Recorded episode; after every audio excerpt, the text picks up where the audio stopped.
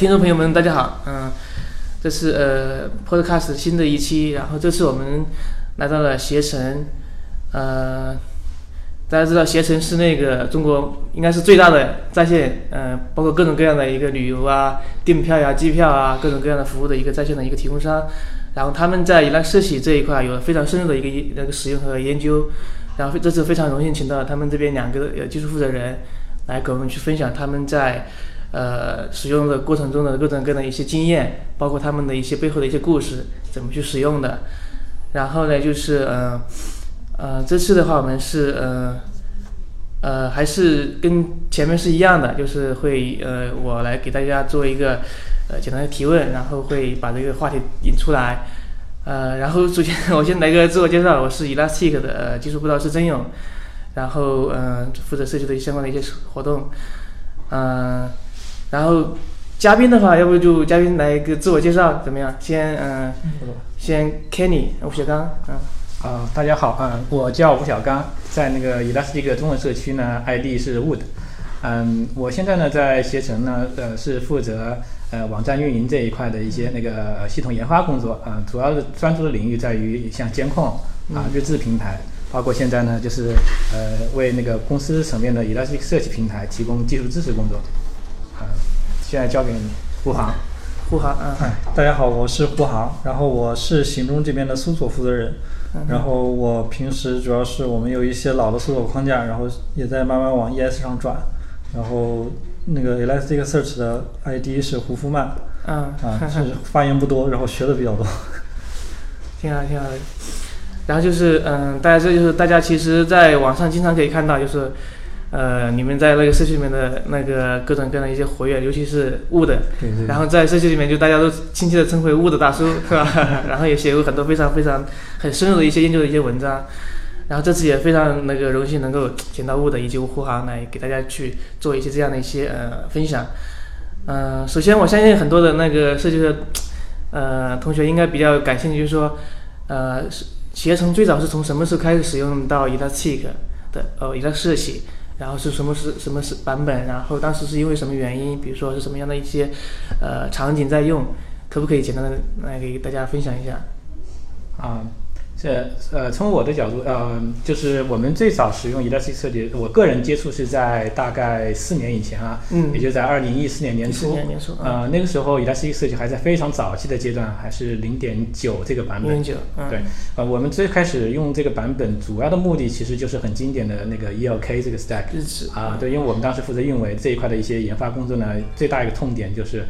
呃，运维当时日志还没有集中收集起来，嗯，所谓的系统的日志、服务器的日志，呃，全是散布在各个服务器上面的。那么每次出现问题排查的时候，那个研发人员都需要登服务器，嗯，啊啊，那个所以呢，效率非常低下，解决问题耗时都非常长。所以当时呢，运维那边的负责人就给我们提出一个需求，说我们这些日志有没有办法？把它统一的收集起来，嗯，在我们需要的时候能够随时的查看，对，啊，当时这个需求很简单，就是说能看收集起来就可以了。所以呢，当时我们就去调研了，就是业界一些比较流行的一些方案。当时呢，在这个之前呢，呃，原来我在加入携程之前也有过类似的系统工具的研发的经历，但是当时基于的后端呢。嗯，各种各式各样的吧，比方说有基于 MongoDB 这样的，因为 MongoDB 当时号称是水平扩展能力比较强的，性能很很高的。但是我们都是到了一定数据量级以后，就发现有瓶颈，就就就是玩不转了这个东西。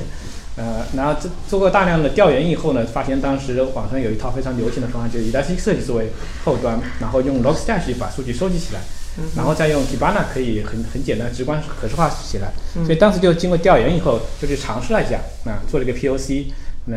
大概最初的时候，就是把我们运维的日志找了一些 sample，把它收集起来。每天的日志量也不大，就几个 GB。嗯。但是呢，效果非常好，就是运维负责人一看说，这个日志基本上是一种实时的状态，就能够在一个前端界面上可以看到，然后还可以搜索到，甚至呢还有一些超出他们期望的，就是它可以做一些多维度的数据的聚合。嗯啊，那就觉得这东西非常好用，所以呢，就这么开始，我们就开始就一步一步，过去四年就。啊，走到现在这样就越弄越大。啊，我是这样的，但我不知道胡航你们那边是什么一个状况？就业务那一块，我们这边因为最早是要做酒店价格相关的一个事情，然后我们当时需要就在考虑几个场景，就是用我们用 ES 做一个，然后用其他的方法做一套。嗯因为当时我们对 ES 不熟，然后我们虽然预言过，最终选择了其他方案。再后来我们做后台，我们后后还就是因为当时我们前面已经有过铺路了，对，然后我们觉得这个 ES 在分布式还有调试性都会要更好一些。嗯，然后我们大概是从二点三点二点二呃二点三开始的，嗯当时呃最早是二点一，二点一后来听了那个那个 Kenny 他们的建议是升到二点三，当时嗯二点三当时说比较稳定啊，我们升上来之后开始用。再后来我们就是因为我们本来呃我们部门呃小业务比较多，所以有很多的垂直引擎。嗯，携程以前有一套自己的基于 Lucent 做了一套这个垂直引呃搜索引擎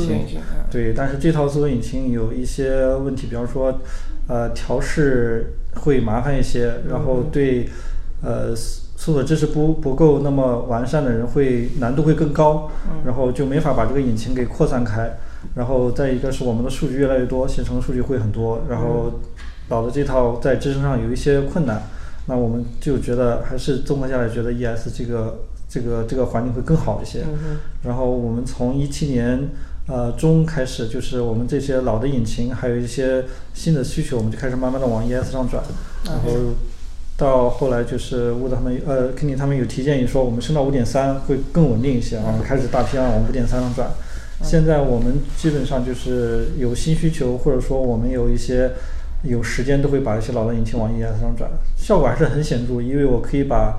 我们现在可以专注 ES 的性能和一些技术框架的开发，我们部门内部的开发，嗯然后把这些业务相关的事情让业务团队自己去做，自己去做然后整个的效率和这个稳定性都会有很大的改善。OK，对对，挺好的。嗯。可以简单介绍一下，就是说，呃，目前那个大概的一个规模嘛，比如说现在的一个集群数啊，包括那个节点数啊、有数据量啊、文档数啊什么的。嗯携程目前呢，在生产环境所有的呃，截止现在所有的上线的线上运行的集群的数量是在九十四个集群啊九十四个集群，嗯。然后所有的节点数量加起来现在是超过七百多个，700多个。七百多个。然后这些集群节点呢有大有小啊，集群的呃最小的也就是三个就就构成一个集群，对。啊，那么最大的集群呢就是我们现在做日志分析这个集群。日志分析，目前这个集群的数据节点数量已经超过了三百三十个，三百三十个啊啊，就总集群呢包括其他的节点，像像 master 节点啊、clam 节点，一共我们加起来一共有三百六十多个节点。嗯。啊，那么呃这些呃数据呢，目前在我们团队统一的一个嗯就运维支持之下，呃，那么这些集群里面最大挑战就是我们说的那个啊、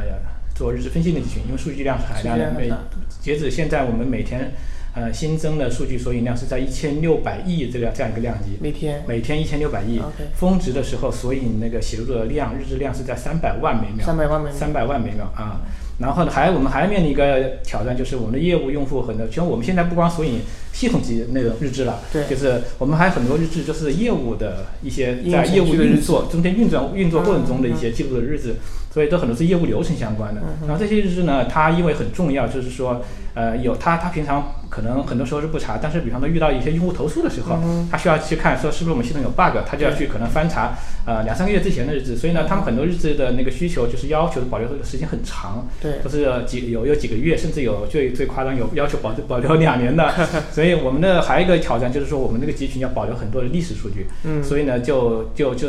就那么我们这个集群现在的规模，就是除了每天的那个要支撑写入实时写入以外，要支持大量的冷数据的一个、嗯。一个一个备份和和可以检索。那么现在整个集群的总数据量已经是超过两点五万亿这样一个级别。两点五万亿啊。对，所有的文档数量两点五万亿，啊，所有的磁盘空间的消耗也都是几个 PB 这样的一个级别，嗯嗯啊，这是我们呃最大规模，呃，然后呢，其他的就是大大小小的业务搜索的集群，嗯就包括像胡航是我们的用户之一，就是用在他们垂直搜索这一块垂直搜。索。对，那那么你们这边垂直搜索用的集群有多少个？我们因为是业务相关，没有没有日志这么大的量，我们会更相关相呃更关注到我们的业务怎么去实现他们的需求。嗯，然后我们这边的集群大概有三个，三个。三个对，每个集群呢有六台机器，嗯。然后现在呃六个节点，然后我们大概的索引，嗯、每个集群差不多最多的能有十个十个索引在上面，嗯。最少因为有一个新的新建了一个集群，我们要把一些对性能要求比较高的放到这个集群里面去，然后索引量没有那么夸，没有远远没有他们那么夸张，我们单个索引最多的大概能有一呃一亿两千万。嗯然后少那么几十万也有，然后需求也不一样，但是我们会。呃，对查询的性能会要求更高一点儿，然后写入的实时有效性会更高更高一点。所以我们呃，我们现在呃场景不一样，所以我们的工作工作工作这个方式也不一样。我们主要是对 ES 一些技术框架的开发，然后他们的性能我们会关注一些他们的呃性能，辅助帮助业务去怎么调他们的查询语句怎么调他们这个写入他们的索引，嗯然后业务就关注我我的业务怎么实现，然后你的功能能不能支持到我，是是是这样的。对，然后查询我们 QPS 最大的一个索引，我我看也三百左右。三百多元，对对对对对。嗯，那我补充一下，可能是呃，他说是三百左右，但是我们因为还支持好多其他业务线，那我看到的其他业务线现在峰值写入，呃，就查询这个高的大概每一秒是大概三四千也有的，有有。呃也有三四千的，嗯，对，所以每个业务呃都不太一样，要看具体场景。确实是，我觉得你们这边应该是在全国来说，我觉得应该是数一数二的，这个是比较大规模的，嗯，对的，然后挑战，我觉得应该是很大的一个挑战，对，对这么大的数据量，每秒有三百万每个 QPS，这个是很大的一个峰值，嗯，对对。那可以简单介绍一下吗？比如说，呃，这些挑战，就是说当时在遇到的时候，就是说都是怎么去解决的？然后比如说有些哪些地方，比如说一些坑啊，趟过的一些坑啊，嗯嗯，但是我觉得肯应该有很多，可能 对对，我觉得这几年躺过的坑很多吧，嗯但是可能就简单的谈一下，就是呃自己可能印象比较深刻的一些一些坑，或者说嗯怎么去解决这些问题。那么我就说最早开始从零点九这个版本开始了。对，那么因为 Elasticsearch 这个这个是一个开源的工具，而且它迭代非常快，版本迭代非常非常快。是那，么呃，那么它在不同的版本推出中有新特性，也有一些新的 bug，对吧？对对，那么就是说，呃，我其实我们最早开始用这个东西遇到的一个痛点就是就是内存溢出这个问题，我想大家是比较通用，就是都是大家比较头疼的这个问题。对对对，啊，内存溢出这个问题，我觉得有几方面看。一个呢是早期的版本，可能呃它在 ES 版本还不够完善的情况下，它对于那种查询的一些限制，呃做的还不是很很很够断路器啊。对，那么当用户，特别是一些没有经验的用户嗯啊，去使用 ES 的时候，那么在小数据规模的时候，通常都不会有问题。但一旦数据上了规模或者查询量上了上了规模以后，呃，那么如果不注意这个数据的模型的设计，对，然后包括你对数数数据的这个理解，那么很很可能写出查询聚合就容易把那个节点的内存给给打爆掉。嗯啊，这是我们觉得呃最大的一个痛点。但是呢，也看到最近几年，我们随着我们不停的升级版本到二点零、五点零甚至六点零，嗯啊，我们看到就 ES 在这方面已经做了很多的努力，就是包括引入了像 Circuit Breaker 去、嗯去呃及早的把一些坏查询给它熔断掉对。啊、另外呢，就是说还可以在集群层面还做了好多的限制，比方说，呃，也能能够同时查询的下的数量啊，嗯然后包括六点二，我甚至看到说还可以去限制，比方一个 term，呃，一个 terms 查询的一个当时同时查询的 term 的数量对，啊，包括最后还可以限制呃一个聚合返回 bucket 数量等等这样嗯。但嗯那么我发发现就是不停的把不停的新的版本的一些特性应用上来，嗯那么使得我们的集群就已经达到一个越来越稳定的一个状态。对。啊，这是一个比较大坑。第二个呢，就是说集群在一些呃发生故障恢复这个阶段嗯，啊，恢复阶段，那么我也觉得也是很多用户遇到各种问题，是，比方说甚至有说恢复不了的，有下的一直是处于这种呃故也也也异常状态，对但是用户不知道是什么什么一种情况、嗯什么状况，特别在早期版本，这个更更困难，甚至有的时候 recover 做不完，呃，在早期我们还遇到过某个版本有一个 bug，就是就是 chancelog recovery 它就是做不完，就一就进行一直是处于一种红的状态。对，那么这些坑呢，在不停的躺的过程中呢，我们就是说也是发现，就是一个是版本不停的有版本迭代可以解决它，嗯第二个呢，就是有些问题呢，当时就是在那个版本啊新的版本还没有发布之前呢，可能需要自己去花一点时间去研究，就是它底层的一些工作机制，嗯然后找到能够去规避这些问题的一些方法。嗯啊，那么我觉得在这个过程中，我也是持续的在一个学习的过程啊，然后其他的就是说。呃，对于我们来说，像我们这个部门到后面，就是因为支持公司层面的这个整个集群，所有的集群，那么还有一个痛点就是说，怎么样呃把这么多集群有一个平一个平台化的一个东西，平台方方便的管理，因为我们毕竟我们运维的人员就是三四个人，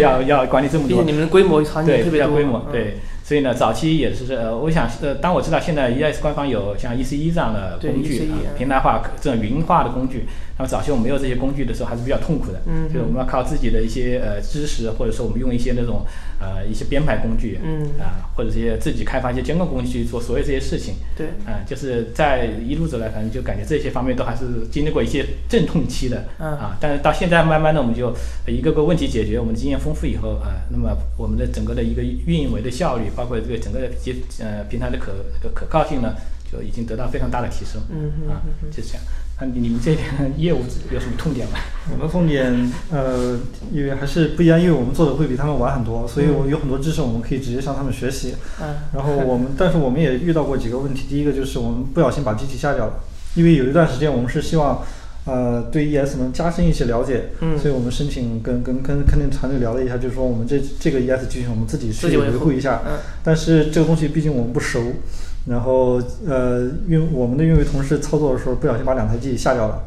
下了之后，然后但是 ES 它本身这个恢复机机制比较好，所以虽然下掉了之后，我们赶紧去查文档，然后把它恢复掉了，其实也还蛮快的。嗯嗯，对于是，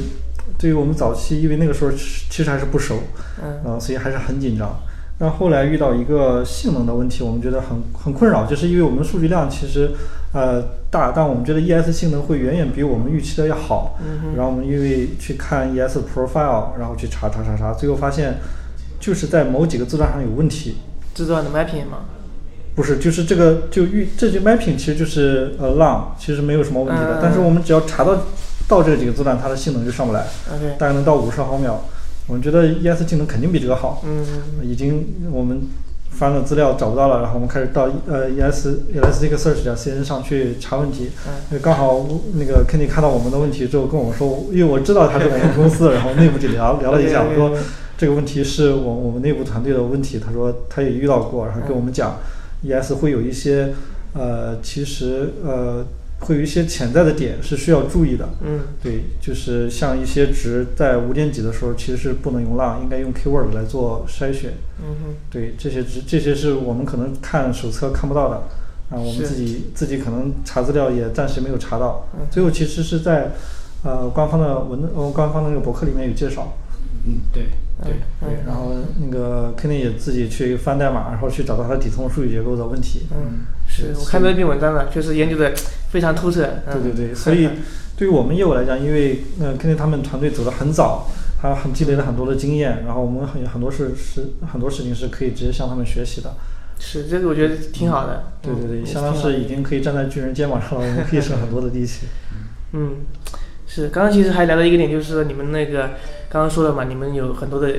规模的一个集集群嘛，对不对？很多节点，然后所以说，然后你们的团队的人人员其实也不是很大的一个一个团队，然后管理起来这个挑战确实挺大。然后就是呃，我相信很多的那个这个同学也想了解一下，就是说你们的一个总体的一个架构，包括这这个架构的一个变迁，包括你们用什么样一个工具去维护管理，这中间经历的一个过程，变迁的一个过程，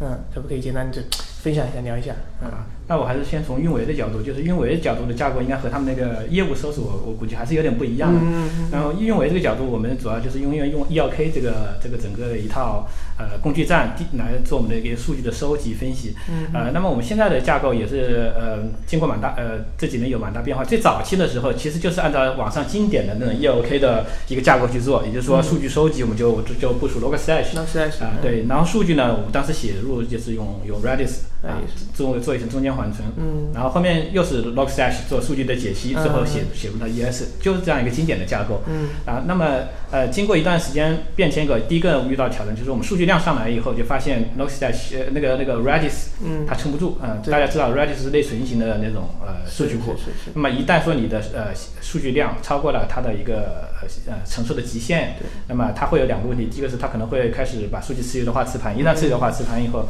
那个性能吞吐量急剧下降，是就是等等于整个系统就雪崩掉了，不可用。嗯第二个问题呢，就是呃 Redis 它实际上是单单机单线程的。啊，就是说你一个实例一个实例，呃一个是单点，第二个呢，一个实例它的能够承受的那个数据量有限，所以你就要部署很多的那个 Redis 实例去去支撑那个数据量。对，管理上也是一个非常大的问题。所以呢，我们后来做的第一个架构改造，就把 Redis 很早就替换成了 Kafka。看看，嗯对，因为当时就知道 Kafka 基于磁盘的这种队列，它的呃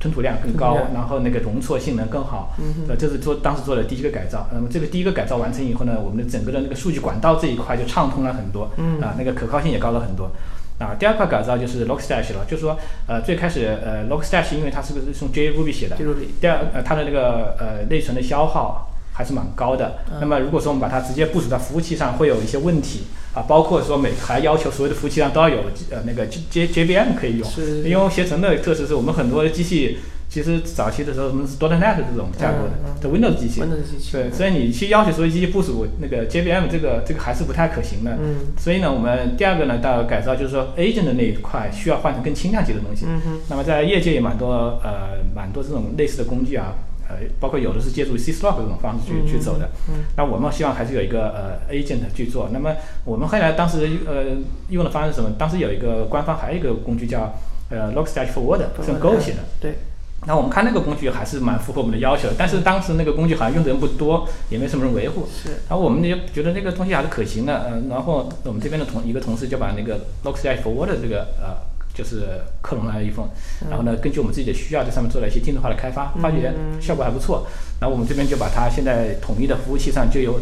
这样一个定制化开发过的 Forward 作为我们的一个收集的比较轻量级，对轻量级的，但实际上现在应该大家如果重新开始做是不需要做这个事情，因为官方的 Bits 已经能够做这样的工作了。那我们因为历史原因已经大量部署了这个 log 呃这种 agent，所以这是第二块一个架构上的改造。嗯。呃，那第三块就是后端的那个 consumer 那块，我们之前也是用了 Logstash，呃，那去去做数据的那个拆解，包括写 ES，、呃，当初期效果也都不错，因为 Logstash 还是蛮灵活的，它好多插件可以用啊、任何你要的数据加工方式都基本上都可以实现。但是我们后来，因为我们说了，我们数据上规模以后，那个使用量非常非常大。然后我们后面有个痛点，就是我们需要很多的服务器，因为也还是蛮耗 CPU 的，还耗耗内存，我们就要需要很多的服务器，所以我们希望有一个更加轻量级的一个类似的工具啊、呃但我们可能不需要像 Logstash 这么灵活，就是支持那么多呃插件，但是只要满足我们的呃需要，就是从呃 Kafka 里面能消费数据，然后能做一些简单加工，然后放到 ES 就可以了。所以我们后来就自己做了一个类似像 Logstash 这样的东西，就是可能有些公司也在用，就是叫 Handout，就是我们这边刘佳同学开发的一个 Handout，啊、它功能比 Logstash 单一，但是我们当时对比测试，呃，Logstash 早期的版本一点几的那个版本，当时能够增加四五倍的一个吞吐量，所以我们就开始沿用这个东西。那么近期呢，最近两个月呢，刘佳同学呢，呃，又进了一步，在那个 Java 版的 Handout 上，他又重新做了一个用 Go 语言开发一个版本。Go 语言的版啊本，，Go 语言版本，然后这个 Go 语言版本开发以后呢，我们对比测试，在呃 CPU 的消耗类似的情况下，那么内存的消耗又是这个 Java 版本只有它的五分之一左右。嗯那么呃，在我们这个这个版本稳定以后呢，现在我们线上已经全部替换成这个版本，这样呢就极大的节省了我们一个服务器这块开销。嗯哼其他的一块架构上，就是说一个内那个安全管控上，嗯早期我们开始做的时候也是官方的 XPack 这些东西还还没出来。那么在内在这个安全管控这一块，我们也是呃自己做了一些比较怎么说呢，就是也不是那么完美的方案，但是呢能够起到一些基本的安全的管控。嗯啊，那么这可能主要还是通过一种那个像 Nginx 这种一个前端的 gateway 这种方式去去做的啊，然后呃能实现我们自己一些需求就可以了。嗯那我们现在基本架构是这个样子，然后在在那个前端展示上呢，呃，现在我们 Kibana 还是主要还是用的 Kibana Kibana 啊，还是用的 Kibana，但是我们有两块 Kibana 版本都提供，一个是最新的像 Kibana 五和六，嗯。另外我们一些有些用户呢，他其实更习习惯用 Kibana 三，因为比较直观简单，所以我们呢把 Kibana 三也移植到一份能够支持现在我们的 Elastic 设计的这个五和六这样一个集群，哦所以两部分用户看呃一些资深的高级用户可能会去用 K 五和 K 六啊普通用户用 K 三，嗯，另外就是我们还有一块架构上就是。很多用户不不光满足于说用 Kibana，他希望说这些数据都进到 Elastic 设计集群了，然后他有自己的一些数据分析的需求，嗯呃，希望把这些数据能集成到他自己的应用里面，所以也就是说我们需要开放那个 API 给他对，开开放 API。那么我们 API 呢是通过一种呃，我们内部 Office 这块有一块服务网关啊、就是来做这个访问的 API 那个 API 访问的权限控制。那我们现在是把我们的 API 注册在那个上面，啊然后同时呢，还有就是我们对那个网关。对我们 API 调用的情况要做集中式的收集和分析，这样嗯才方便我们去管理集群的性能和容量。嗯嗯我们现在架构就有这样一个情况。嗯你业务那块，我们呃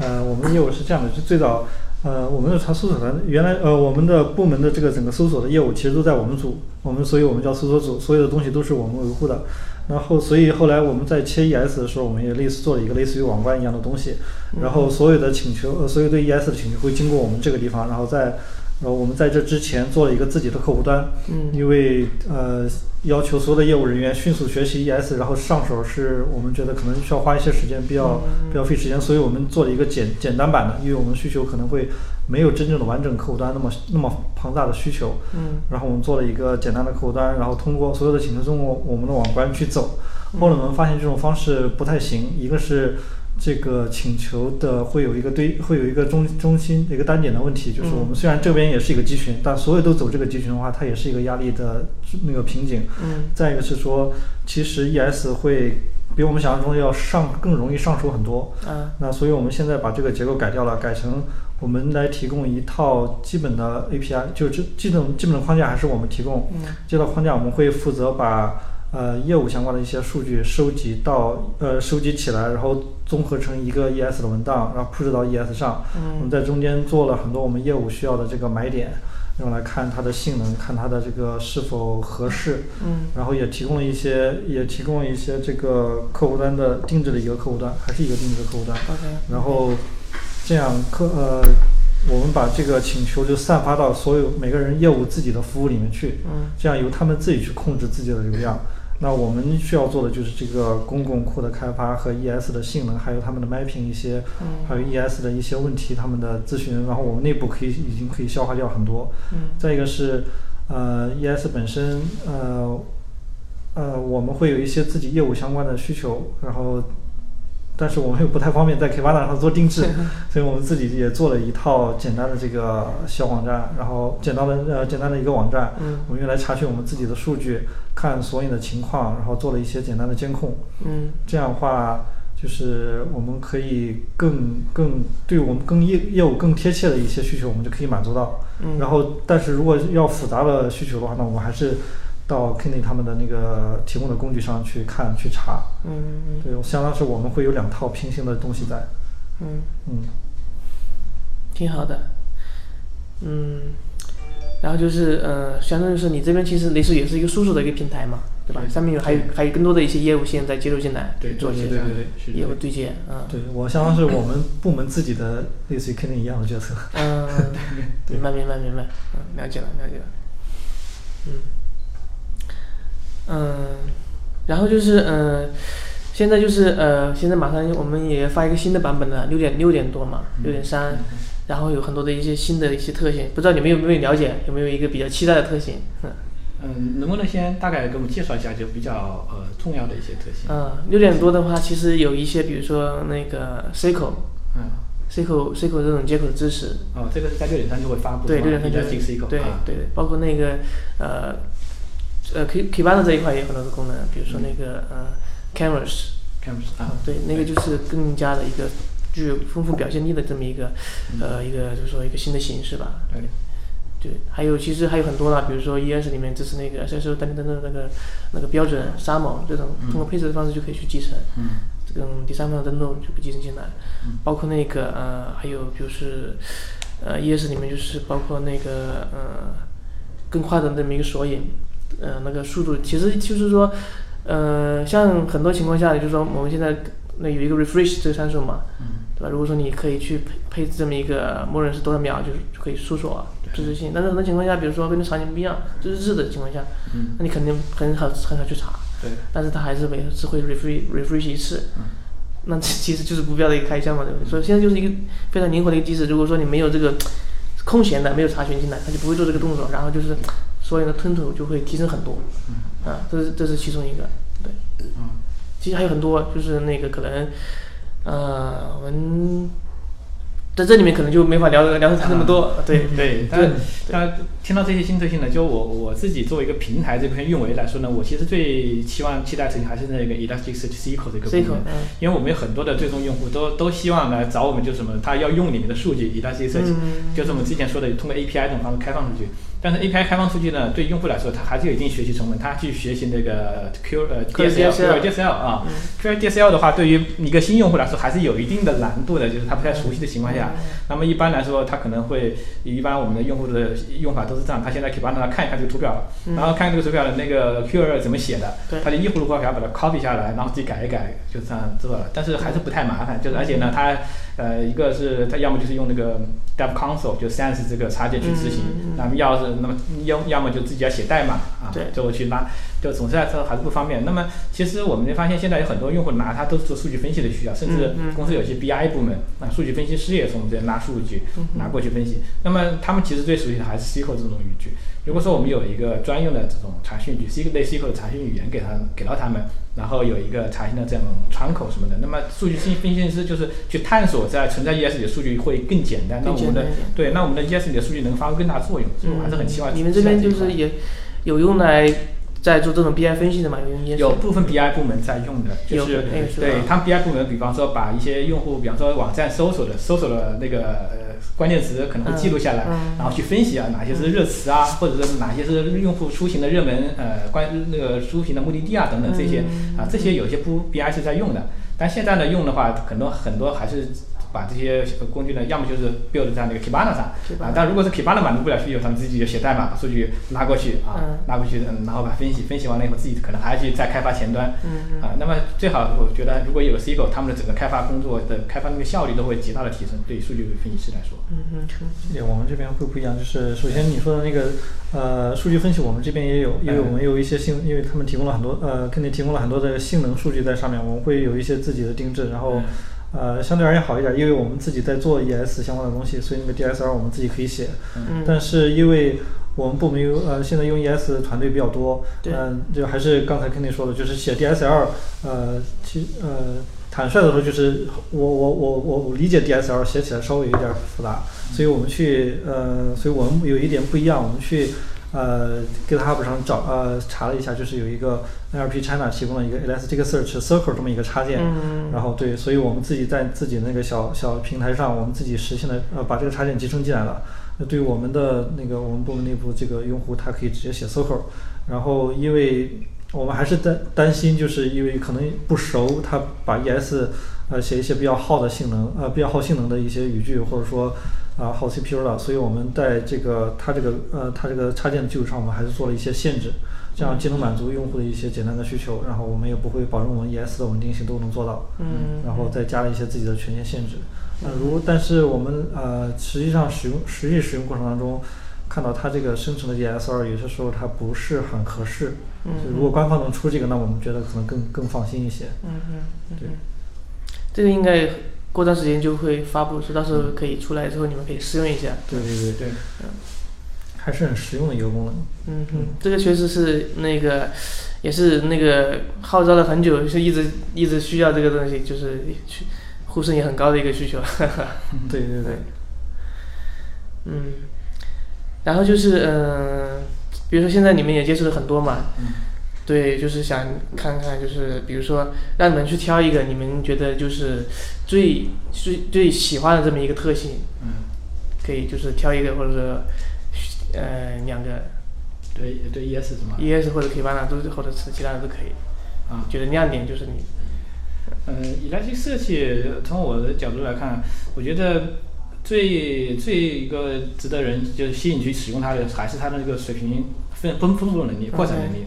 因为其实搜索引擎很多，大家都知道，就是说，比方说传统的记 losing 的，大家也有嗯有方案去做的。但我觉得它最简单的就是说，它把它做成一个这种一种服务 server 的这种形式对外提供。那对于用户来说，整个数据的分布，呃，底层是怎么样去分布它都不用关心，嗯把这个任务交给这个整个的后端的服务端去做。那么要要基本上可以说通过增加服务器、通增加节点，就能很方便的去扩展你的那个数据的一个、嗯一个查询能力和数据量。这个对于特别是像携程啊这种啊、具有海量数据的这种啊、网站来说，它是非常有用的，就是极大提高你开发效率。嗯否则你很大的精力都专注在底层，去优化底层的这种能力。所以那我觉得这一块是它对比传统的一些呃搜索引擎或者搜索库来说，这是它最大的一个优势。嗯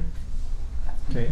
对我们这边，因为我们会更关注业务相关的东西，然后我们更希望说，呃呃，我们觉得 ES 更好，对我们而言更重要的一个特性就是一个是可视化，一个是可调试。嗯因为我们以前是基于自己基于 Lucene 封装了一套呃代码，然后这套代码呃做起实现功能起来比较方便，但是一旦出问题，我们查不是很方便。嗯一个是我要去看你的代码逻辑，呃，你是怎么查询语句怎么生成的，然后你的数据怎么是什么样子的，我可能直也没法直观的看到。我们转到 ES 之后，这个这几个问题都解决了。首先，如果出现问题的话，我可以直接看 DSL 生成的哪里有呃可能是不是合适，然后你的 mapping 是不是合适。然后，如果我们怀疑数据有问题，我可以直接看到这个数据是什么样子的。嗯然后这个机器的呃一些底层的数据呃这个呃底层的数据结构的优化，那我们现在也不用做了，因为我们相信 ES 现在有这么大的社区，而且它一直在往前滚。嗯嗯，Lucy 呢，我们看到 Lucy 的版本一直在更新，对，就相当是底层的这些功能我们都不用需要关心，我们可以花更多的时间来做业务，嗯，相当是对我们感觉已经解放双手了这种的感觉。对。是比较直观的，可以看到那个数据，包括那个过程流程啊。对，因为原来我们是有专门的呃搜索部门，搜索部门其实他花了好多时间，就是做现在 ES 官方在做的事情，就是在 Lucin 上去封装它的那个服务，就提供服务的这种功能嗯，包括解决水平扩展的功能，解决各种 bug，然后很耗精力。那现现在基本上就把这一部分工作全部都释放掉了，嗯我们可以把精力专注在业务上，对怎么把业务在 ES 里用做好数据模型，嗯实现业务的需求。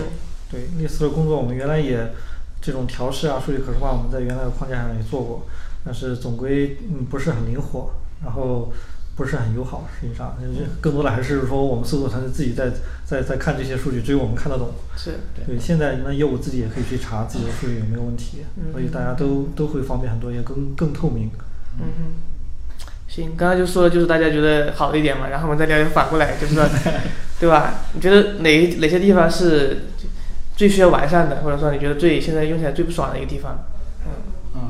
我觉得需要完善呢，还是呃对那个一个是对那个集群保护这一块。集群保护。啊、嗯，对集群的保护上，嗯呃，现在呢，就是说，其实最大的挑战就是上了规模以后，比方说有节点呃数据呃丢失掉了，嗯就就是说节点坏掉了，那么下了丢失，然后它进入 recovery 的这种过程，嗯那么在一些极端的场景下，可能这个过程很慢，然后影响那个速呃速度。嗯另外呢，就是说呃有的时候无端的，比方说节点为什么会离开了？当然很多原因，比方说可能是网络问题，也可能是那个因为那个呃内存查询溢出了。嗯那么可能我们需要说这个在保护这一块还要进一步做得更完善，也就是说有些坏查询能够能够及早的把它 terminate 掉，呃停停止掉啊，嗯那么可能会更好，就是我们减轻我们运维的这一块的负担。嗯那另外呢，就是呃还有就是说对于这种坏查询的甄别上，就是现在是有呃提供一个 slow log 的方式去 log 它们。嗯啊、但是现在看起来可能 slow log 呃它的作用还是有一定的呃局限的，就是说，当有的时候集群的查询其实它不是一两个这种坏查询造成的，或者是甚至有的时候有一个一个坏查询，它可能跟用户的输入有关系，嗯。而且呢，它好像有时候会有一个雪崩效应，就是说如果有一旦说有很多查询把集群搞得很忙的话，嗯。那么后面即使很快查询可能也对。显得很慢。是。但是有这样的话，如果这样查询多了以后，有时候我们作为那个运维人员，其实我们有时候很难去判断说，呃，真正引起故障的是是哪哪一个查询，有时候需要靠一些经验去去分析。啊、嗯那么如果说有一些更好的这种内部的 profiling 工具，或者说实时的一些 tracking 工具，能够告诉我们在集群发生一些故障的时候，哪些可能是引起这些故障的、有问题的、值得以怀疑的这些那些 query，然后而且这个记录的方式可能更好一点，比方说内部有一些 API 能够实时的去去分析这些，会更好，比比只单纯去查询 slow log 可能要好一点。啊，这是我比较希希望能够改进的。嗯哼。嗯，我们的话是，呃，场景还是不太一样。就是我们，因为我我我们团队之所以呃存在，一个是说有呃我们可以呃，因为有大家如果要用 ES 的话，有一些统一的逻辑要写，我们会把这些抽象掉，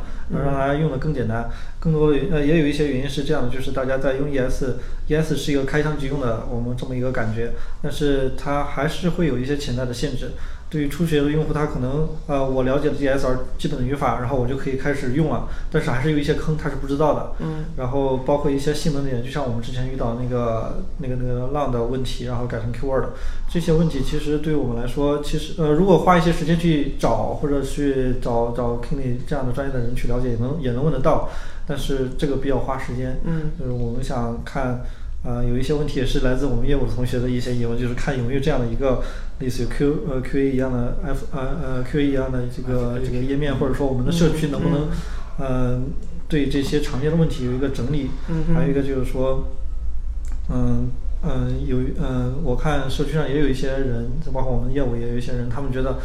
我的 ESR 好像写我的我的 ESR 好像写的没有问题，尤其是 mesh 和 term 的使用在一些文字上的时候，他就觉得没有问题，那为什么会有问题他不知道。嗯。然后也有一些场景，那他们也希望我们能够整理一些针对于场景，比如说搜索引擎，呃，垂，我们尤其是我们这个关键词查找，还有一些类似于呃高斯查询、嗯。高斯排序，类似于这样的一些场景，他们希望能够总总结出一一些官方的稍微稍微呃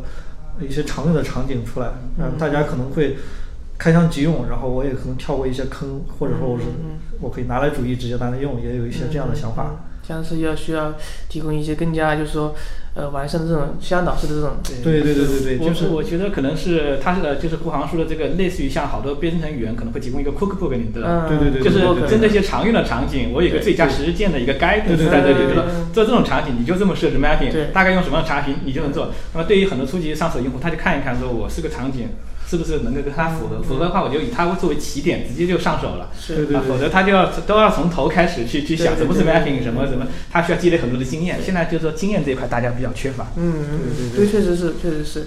就这种库克布的话，我觉得很好，因为跟它场景就是一致的，然后就可以在这弄就好了。对嗯。对对对，然后我们官方的那个呃 document 其实写的很详细，嗯。但是可能啊很多人他没有耐心每一点都看到但是可能官方文档写已经写到了这一点嗯，但他因为可能就在插在中间的一个文档，他没注意到，然后他就可能会遇到问题。对，对，刚好说这个就是，像还是有很多的初学者嘛，刚刚开始在接触 Elastic 设计，包括其他的一些嗯产品，我们的一些产品，那就是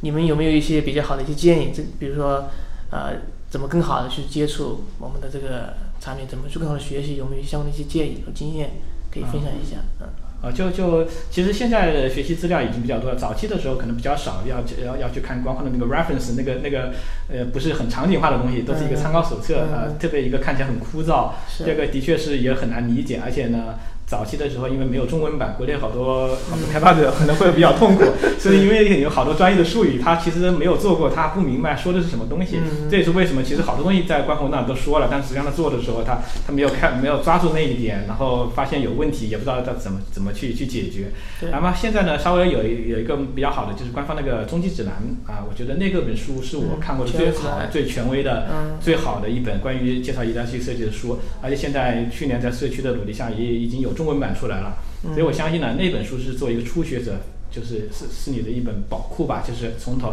他介绍到 ES 的方方面面，从基本的原理到一些呃关于那个呃一些 mapping 的使用、性能优化方面的一些最佳实践，它也有部分的总结。呃，那我个人经验就是说，初学者从那本书开始啊，那我个人是那本书原早期英文版我都看了至少三遍啊啊，那么。呃，那本书是非常好的一个，就是引导你进入宜兰系设计这个世界的一一本入门书，我觉得是。那么对有经验的开发人员也是很好的，就是你不断的重温，能够对加深你对整个它 ES 的一个理解，那提高你的一个开发效率。嗯嗯那本是比较好。那么其他的就是，我觉得一个是呃，除了看这些参考资料吧，最重要的一点还是需要去不断的实践。嗯。因为这个很多很多问题，就是那本书上你看过以后，其实看过以后就记不住，不知道说的什么东西。然后我自己个人的一个经验就是，这几年四年就是遇到了大大小小非常非常的问多的那种问题和坑。嗯。每次遇到坑的时候，都是要带着那些问题，然后再去找文档去去理解的时候，就发现每次再重看同一篇文档，就能加深对它的理解，嗯啊，自己的知识体系就慢慢就被构建起来了。嗯啊，另外还有一块呢，就是可能说参与一些社区的一些互动。嗯那其实我在社区里面去。呃，很多问题可能不是我遇到的，我发现是很多人提提出一些问题，那么我有时候就很好奇，说他为什么会有这样的问题，尝试去看能不能在我这边复制出来。那么尝试去理解这些问题，甚至解决这些问题过程中，实际上我自己的那个能力也在不断提高。嗯这我觉得也是一个很好的呃学习方式，所以我建议是呃一些呃一些同就是这种爱好者呢，多参加呃社区的互动，除了自己提问题以外，尝试去帮别人解决问题。那么这个过程中，其实也是在不断学习。嗯嗯我们团队其实跟你说的差不多，就是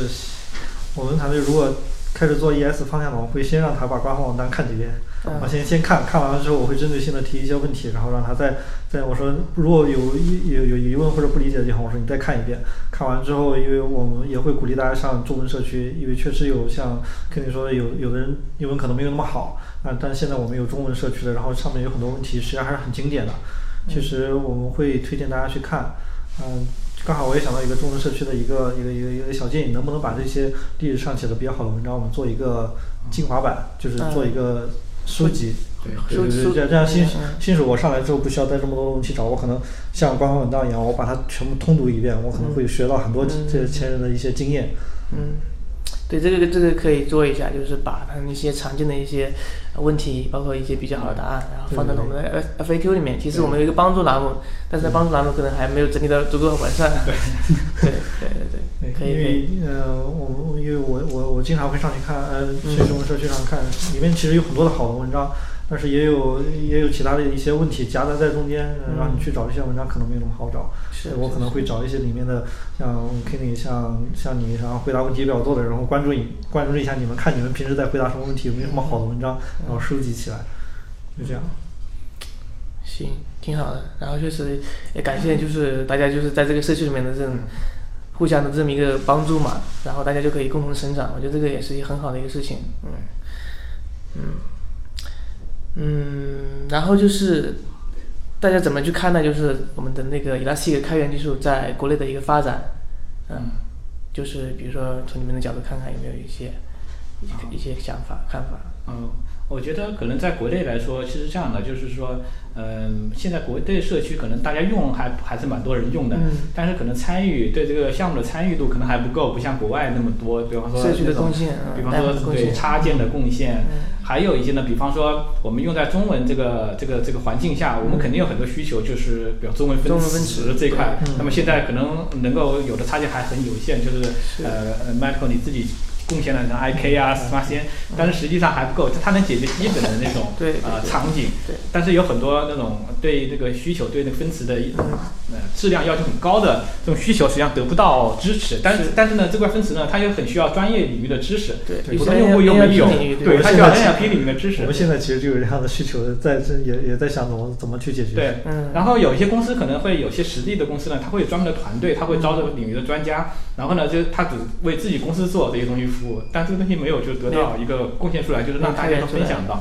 所以，呢，如果中文社区如果有一些，比方 NLP 这个领域的专家，大家能够更好的在 ELSC 设计上做一些这种基于 NLP 的一些这种分词，嗯。包括那个语那个词的那个情感标注啊等等这些功能，这样的话就可以说未来大家在用 ELSC 设计的时候，不光是做这种基于关键词的匹配和搜索，那么可以做一些基于语语义的搜索，会让这个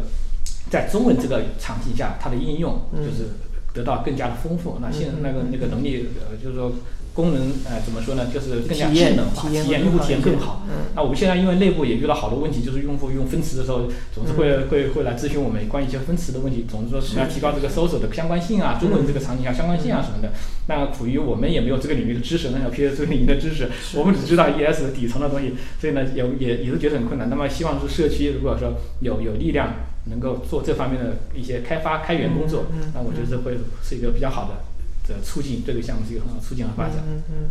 或者说是这样，因为呃呃，你们接触的这种公司比较多，然后需见到的需求比较多，可能会社区主要我觉得现在是大家都呃稍微有点散，可能需要一个这类似于意见领袖，或者说我们定期出一些搞一些活动或者话题，我们嗯。比方说这这个时期我们去讨论一下这个中文分词，我们现在有哪些分词，然后大家的情况怎么样，对，然后搞一些这样的定期的一些事情，可能会让大家更凝聚一些，对，嗯